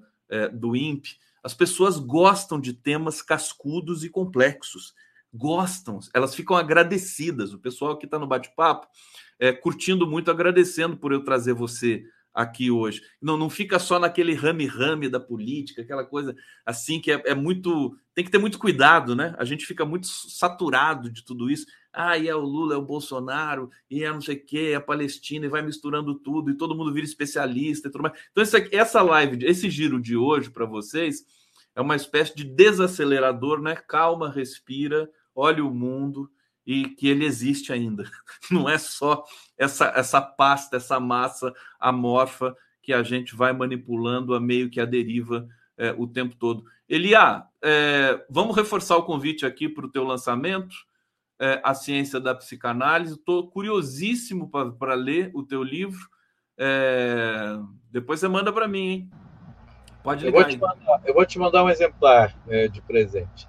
Depois Já me mandou um exemplar maravilhoso daquele seu estudo sobre o Lacan, é, é. Que, eu, que eu devorei aqui logo que chegou.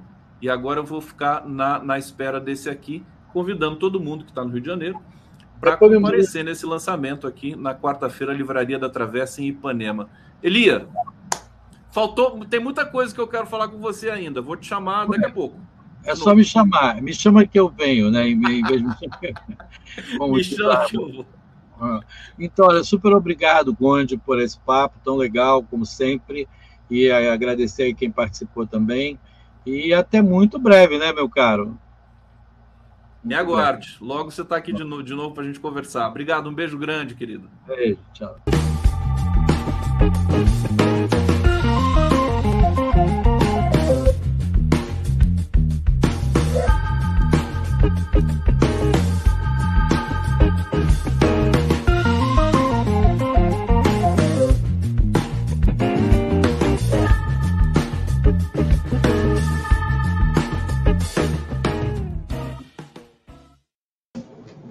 E agora, para encerrar, agora que ele entrou no ar, ele sai da, da cadeira. Adair, Adair Rocha, querido, está aqui, tem uma cadeira aqui que ele já vai sentar aqui para vocês. É privilégio receber o Adair aqui mais uma vez e a gente vai conversar sobre, enfim, sobre o o Adair está muito à praia, Adair, periferia do Rio de Janeiro, mas nós tivemos aí, Adair, deixa eu ver se você já chegou. Chegou. Tudo bom, Adair? É, mas aí não está aparecendo o meu. Você me escuta, daí? Ele não está me escutando. deixa, eu, deixa eu orientar o Adair aqui pelo, pelo zap. Olha, enquanto eu oriento o Adair, eu vou colocar aqui um clipe para vocês é, de Israel-Palestina, enquanto a gente resolve essa questão aqui é, complicada Nós estamos experimentando aqui. Vamos lá.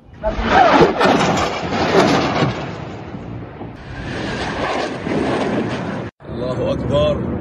Allahu Akbar.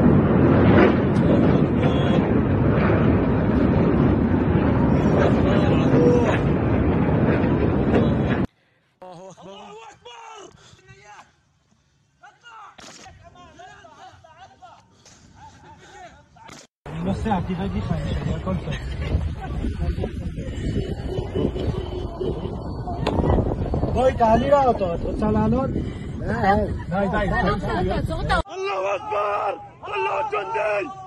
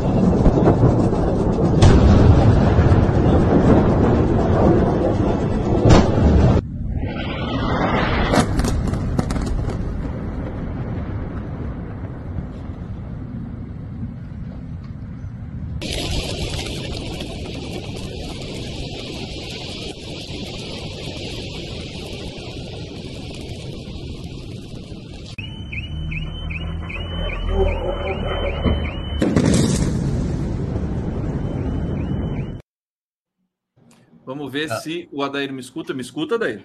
Tô. Agora sim, tô. Vamos lá. Adair Rocha, então deixa eu aumentar seu microfone aqui, que tá meio baixinho.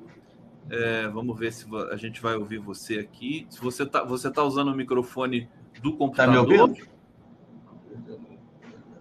É o microfone externo? É o microfone. Isso, Tá ouvindo? então pe- pega esse microfoninho aqui com, com a pontinha do dedo e, e põe perto da boca quando você falar. Não, não, não. Assim? Não, não, não, não. Esse aqui, ó. Tá melhor? Esse aqui. E- e- esse aqui. O microfone. Não, tá embaixo. Ele tá embaixo. Aqui? Isso, isso. Fala aí, deixa eu ver se tá saindo o seu som. Oi, você tá me ouvindo? Tô te ouvindo bem baixinho, mas tô te ouvindo. Ô, ô Adair, é, Ah. deixa eu primeiro é, pedir para você falar do Dom Mauro, que é, morreu nessa madrugada. É, a Pois é. importância do Dom Mauro para, enfim, para o país, para a luta social do país. Acho que o presidente Lula já se manifestou também sobre isso. Você conhecia o Dom Mauro? É, Dom Mauro é meu compadre. Pô- Põe, põe o microfone perto da boca. Dom Mauro é meu compadre. Tá dando para ouvir agora? É. É, ele, inclusive, batizou meu filho. é, e aí, na- aqui em Caxias, e como eu sou um dos criadores da Pastoral Operária, a partir da Baixada Fluminense, com o Dom Adriano Hipólito, né, e em seguida veio o Dom Mauro, que inclusive eu já conhecia lá do interior de São Paulo, e, e que foi aqui de uma importância enorme essa, nessa perspectiva da Igreja da Libertação. Né? E, então, Dom Mauro, eu estou assim triste porque é alguém muito. um grande amigo que, que vai, mas que ao mesmo tempo já é história, né? pelo, pelo que significa. A gente teve uma relação muito direta também, Conde, na, na criação e na continuidade da ação da cidadania. É, ele foi uma das pessoas primeiras a serem contratadas, inclusive junto com o Betinho eu fiz isso, para é, Dom Mauro, Luiz Rosa, né, e alguns é, pastores também, né, aí do campo progressista, é, de Porto Alegre, do Rio, né, de São Paulo, e estava dentro desse primeiro grupo, inclusive o Plínio de Arruda Sampaio, desse primeiro grupo da criação da Ação da Cidadania, ou a campanha contra a fome. Né? E Dom Mauro teve um papel importante nesse processo. Perfeitamente. O som tá, tá, tá bom aqui. Acho que agora você pode até é, dispensar segurar o microfone, que acho que já regularizou aqui, meu querido é, ah, Bom, então já está. Oficialmente, oficialmente agora, então, tudo, questão técnica resolvida. Mais uma vez agradecendo a presença de todos vocês aqui. Estamos aqui para o último bloco do Giro das 11 deste dia 9 de outubro de 2023. É, vou apresentar aqui para quem não conhece o Adair Rocha, professor da PUC do Rio de Janeiro, Aliás, mudou, né? PUC UERJ, você... É, eu, só esclarecendo, eu fui 43 anos professor da PUC. E Perfeito. aí, nesse semestre agora, eu saí, porque como eu sou professor titular da UERJ, é, eu estou sendo mais exigido aqui na UERJ. Eu deixei de ser orista na PUC e sou dedicação exclusiva. Mas eu acho UERJ. que a gente, a gente precisa continuar falando que você é, é professor da PUC, porque você ficou tanto tempo na PUC. Dizer, é, aliás, hoje, hoje, mesmo, hoje mesmo já fui chamado, inclusive, para participar de um debate que, como professor da PUC. É interessante. Pois é. Né? Adair, é, fala um pouco como é que está o estado da arte aí no Rio de Janeiro. Adair mora no Rio de Janeiro, é, das periferias, é, depois, é, é, enfim, durante esse processo terrível de violência, aquela execução bárbara do, dos médicos ali na, no quiosque da Barra da Tijuca. É, é, como é que tá? Como é que tá o, o sentimento? Você é um cara que está em todas as periferias, todas as comunidades do Rio de Janeiro. É, você vive isso intensamente, faz parte da tua vida, da tua pesquisa. É, como é que estão? Como é que as lideranças estão lidando com, com esse domínio das milícias e das narcomilícias nesse momento. Eu vi a entrevista do Cláudio Castro é, por conta da questão da execução dos médicos. É, eu, eu falei assim, pensei assim, ele não sabe nada do que está acontecendo no Rio de Janeiro. Cláudio Castro está tá falando só platitudes, não tem noção de nada. Perdeu, acho que a autoridade pública do Rio de Janeiro perdeu completamente o domínio dos territórios. Explica para a gente, diz a sua, a sua observação sobre isso, querido Odair. Olha, é, é, na verdade tem uma dissimulação nisso, né, Conde? Quer dizer, na verdade, o governador sabe muito bem das, dessas contradições reais, só que faz um discurso que é como se é, tivesse num, numa outra realidade, numa outra, né? E como se nada disso tivesse existindo porque está aí uma relação de disputa do econômico. Né? E você pode ver que nessa própria, no chamado engano da morte dos, do, do assassinato terrível dos médicos, era para matar miliciano, né? E, ou com isso você joga as diferentes facções do tráfico na, no ponto de mira né, na, da história. Mas essa, essa realidade é uma realidade que passa o nosso cotidiano, mas o nosso cotidiano não é também é, dirigido e direcionado por ela.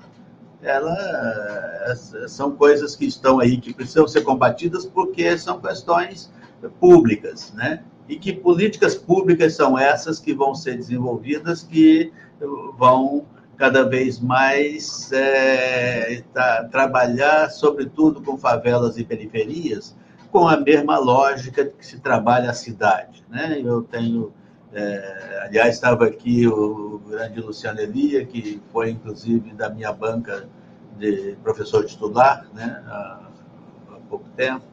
E, ah, não sabia, ele, ele foi da sua banca? Foi, foi da minha banca. Legal.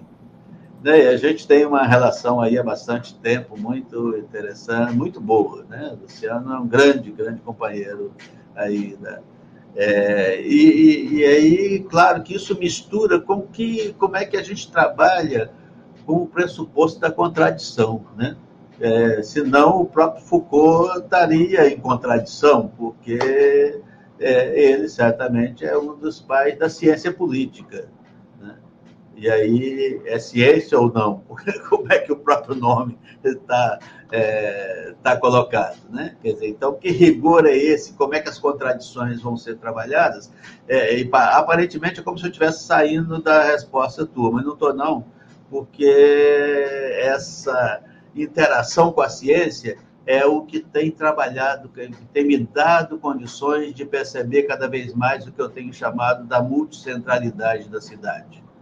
Né? E como é que todo lugar é centro, e, e como é que você trabalha a potência e a fragilidade, não da favela, mas da cidade. Né?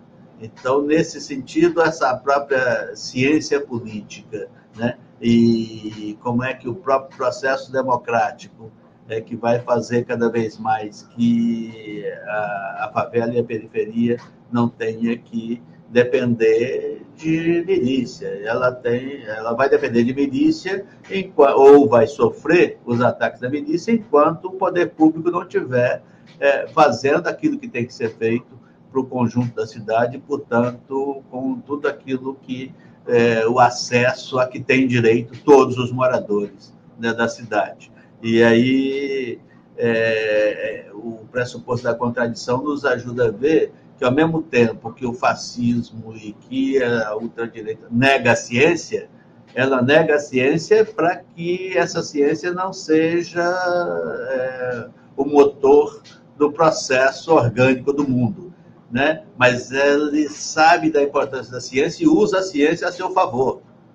É, senão é só darmos uma olhada, por exemplo, no que, que significa lá é, em 32, no Congresso de Nuremberg, a, quanta, o, a Lene Riefenstahl fazendo né, a filmagem do, de todo o processo com 150 câmeras. Imagina o que, que é isso né, lá nesse, nesse momento da história, né, é, com e, e, você fazendo essa filmagem, imagina, depois você deve ter acompanhado muito bem o que, que significa o triunfo da vontade. Quer dizer, então, essa moçada dá de 10 em qualquer marqueteiro que nós temos hoje, dos chamados até processos eleitorais do, é, do Brasil. Né? E... O, Adair, eu estou aqui, é. você está trazendo coisas, elementos importantes aqui para eu compor uma, uma questão para você e para todos nós é, falando ainda de segurança, porque está interligado aí com a, com a vida das pessoas do Rio de Janeiro, sobretudo. É, o governo lançou um programa de combate ao crime organizado é, e, e, que foi é, suspenso no Rio de Janeiro, porque o Ministério Público contestou ali algumas ações. Flávio Dino disse que eventualmente vai aprimorar e, e, e relançar isso. Agora, a pergunta que eu te faço é é, o, os líderes, o, o povo da, das comunidades do Rio, me parece que não foram ouvidos né, para resolver essa situação, para sugerir ações e tudo mais. Você acha que haveria condições de organizar algum tipo de congresso, alguma coisa, ouvindo a, a, a, as comunidades do Rio, que tem gente tão talentosa e tão competente no quesito de prevenção para evitar, no mínimo, né, mais violência, como vai acontecendo aí na tua cidade. É, eu queria que você falasse um pouco sobre isso, porque me parece que as autoridades estão um pouco confusas, perdidas diante do que está acontecendo. É, na verdade, a gente está vivendo um momento muito importante, que é esse momento de retomada da democracia, né? um momento em que se passou por um. É, essa hecatombe, né? essa, essa, essa relação tão quase que inimaginável, mas não é mais inimaginável que aconteceu. E está em curso. Né? É, e, e, nesse sentido, bom, eu diria que o, o governo democrático ele ainda está precisando de ter mais sensibilidade e maior percepção inclusive para essa concepção urbana. E acho que a concepção rural ela já tem sido um pouco mais é, trabalhada. E, é, o MST certamente se transformou numa referência importante né, da discussão do campo. É, e a discussão do trabalho escravo tem avançado cada vez mais, né? e ela agora tem que entrar cada vez mais para a cidade. Né? Quer dizer, como é que a existência da favela em si mesma, ela é, é eu tenho já trabalhado isso com você aqui, uma continuidade da lógica da escravização. É, quer dizer, o que, que é manter né, o chamado trabalho livre, né, que precisou, coincidentemente, né, e com a Revolução, a chegada atrás da Revolução Industrial e, e tudo mais, ela tem, né, certamente, no, nessa existência da, da favela, onde no máximo se entra com políticas assistenciais, ela, as políticas públicas, se não na, na, seja aí em São Paulo, né, nas principais favelas, e seja aqui no Rio de Janeiro, ah, o, o, Pedro II, ou o CAP das universidades, ou as principais é, políticas públicas de educação que levam de toda forma a, a burguesia a ser os ocupantes das universidades, né?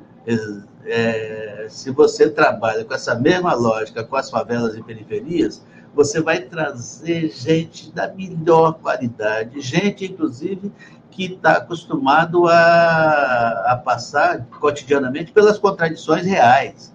Né? Dizer, inclusive, nessa questão da segurança, é onde o, o bicho pega, né? é onde as mortes se dão, só que é, agora os médicos chamou muita atenção porque houve engano. Mas isso acontece cotidianamente, né? De, de, uma pessoa que é morta pensando que era outra e tal, e isso vai é, acaba sendo quase que uma ação normal da polícia, né? Então, que, que, que, tratamento é esse da polícia? É, é a, aquilo que você chamou a atenção, quer dizer, que você tem lideranças em todas as favelas né, do Rio de Janeiro, e essas lideranças estão cada vez mais sendo é, preparadas também na universidade, também nas diferentes instituições que estão criadas é, para que cada vez mais se aproprie do conhecimento, cada vez mais se aproprie da ciência, cada vez mais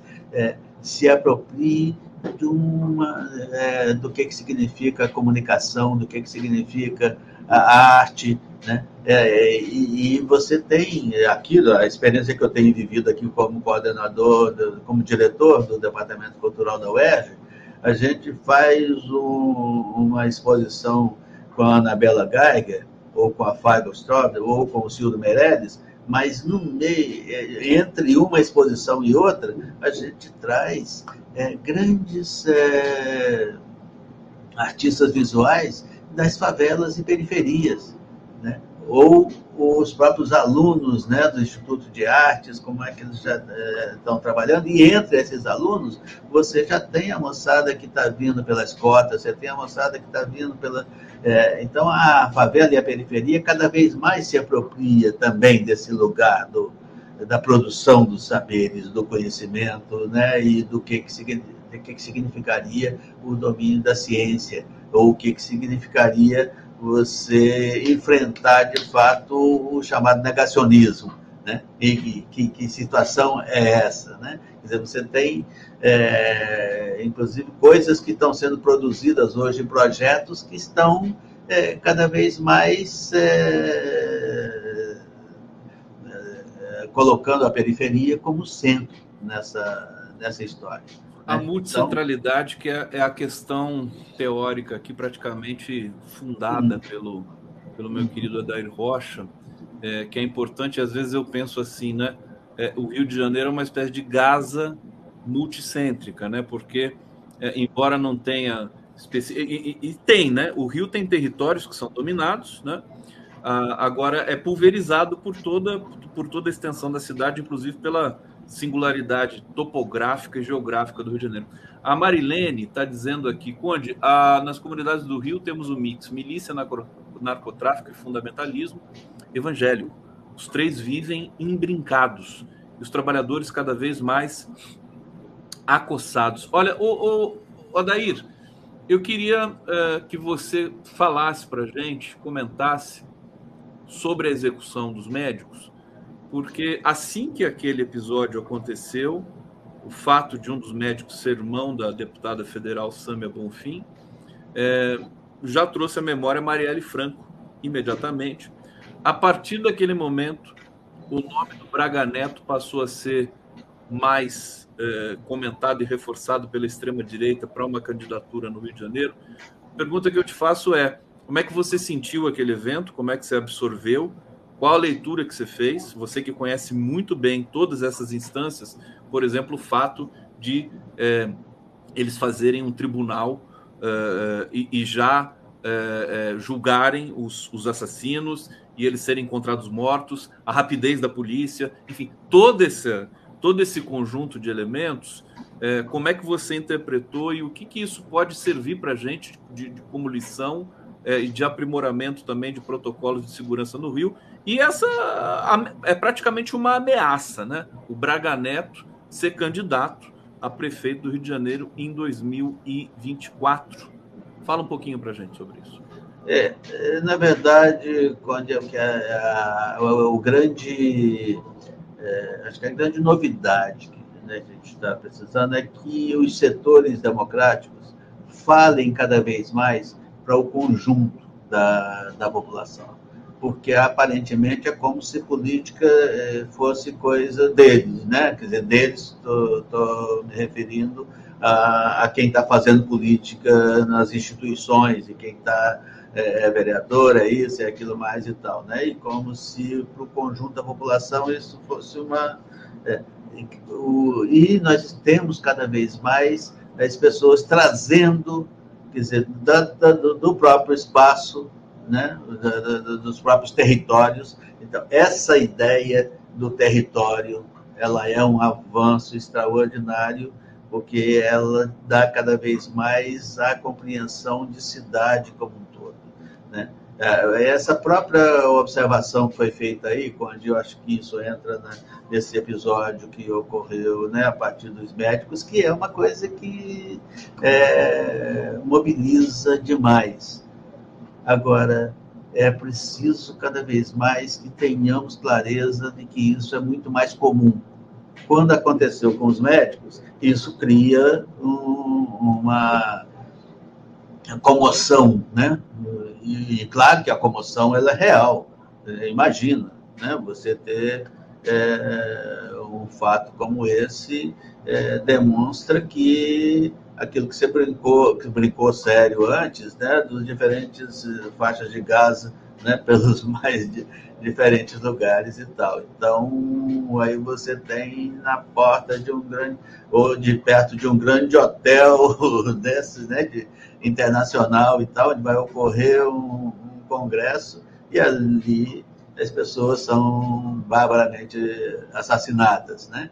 Quer dizer, então essa é, isso é o, o, trabalho que você está fazendo aqui, inclusive esse o que você chamou de intervalo hoje, né, para que se conversasse de forma mais é, não é mais branda, mas que tivesse um tipo de conversa para chegar. É... É, é... retomar o pensamento, né? Retomar, claro. o, talvez claro. não o raciocínio, mas o pensamento. A gente fica bombardeado por informações, uhum. elas, elas tendem a neutralizar a nossa capacidade crítica. Isso é terrível. É, né? E aí, nesse sentido, então, quer dizer, você não. É, é isso que está ocorrendo aqui, eu acho que me sinto assim como sujeito da própria comunicação, quer dizer, como é que é, a gente tem que dialogar com, com o conjunto da, da população e como é que tem que se ampliar cada vez mais essa experiência que está sendo aqui vivida, porque é, eu comentei já com você que quando ocorreu a chacina do Jacarezinho, a, a mídia dita hegemônica disse: olha, a polícia entrou na favela e matou é, vinte e tantos bandidos. Aí, quando você está numa lógica, inclusive, que coloca que bandido bom e bandido morto, né? E aí a polícia, entrando na favela, conseguiu matar tantos bandidos, é, especialmente a classe média ou os setores mais amplos da sociedade e tal, é, acham até bom. Pô, a polícia está é, cumprindo o papel. Né? E quando, na verdade, o que tinha acontecido ali era o encontro que o governo do Rio tinha tido com o presidente da República à época, né, é, que abriu um sinal verde contra, inclusive, a posição do Supremo, que era de não ter é, a, a, entrada né, da polícia como naquele momento da, da pandemia. Né?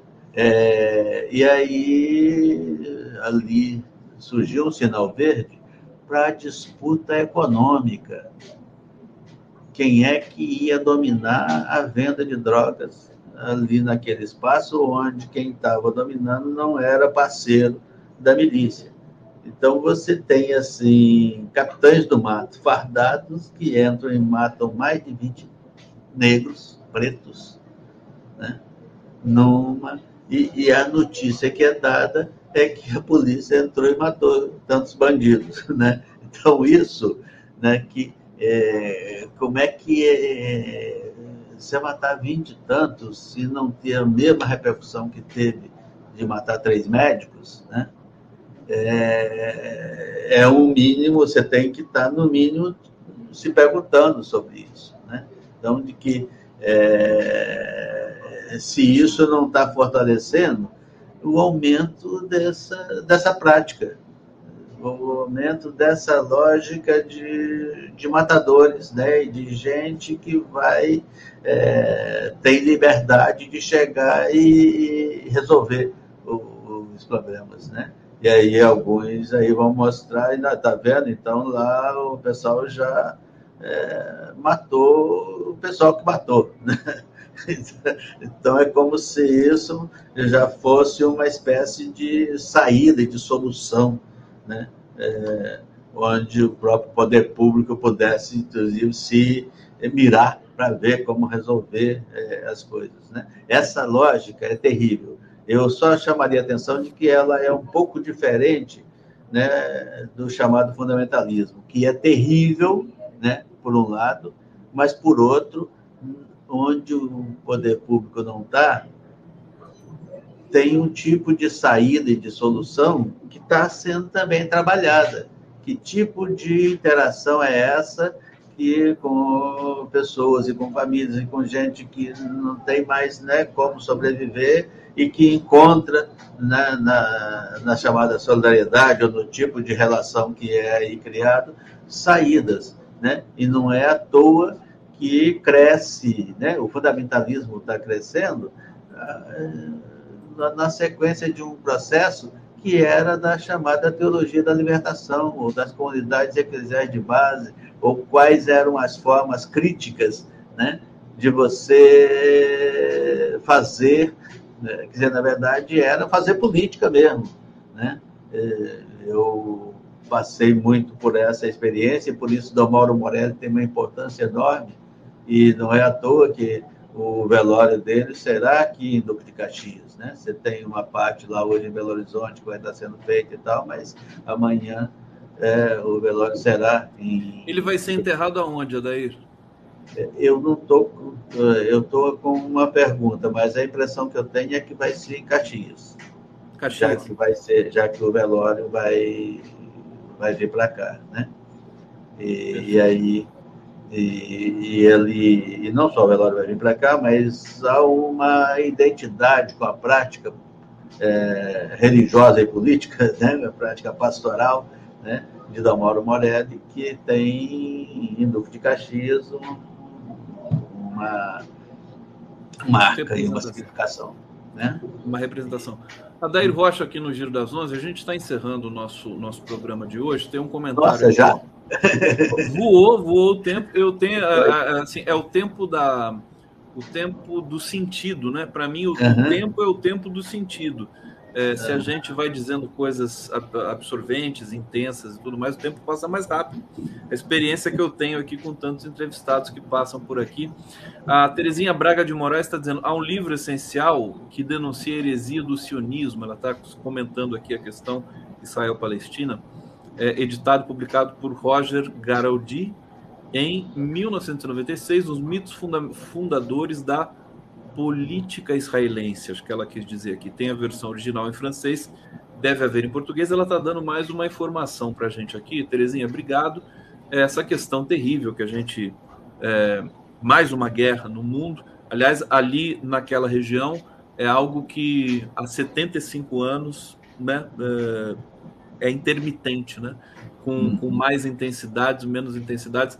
Agora, acho que aquilo é um recado para o Brasil, também no sentido de que daqui a pouco os bandidos que tiveram acesso a todas as armas possíveis, imagináveis do governo Bolsonaro, começar a ter acesso a míssil também né? aqui no Brasil. É, parece até, pode parecer engraçado, mas a situação é dramática, né? Vendo o Flávio Dino falar sobre é, a, as, as quadrilhas que eles estão desbaratando, que, que adquiriram armas legalmente, né? É, com, com documentos falsos, quer dizer, ilegalmente, mas se passaram por é, a, a, a,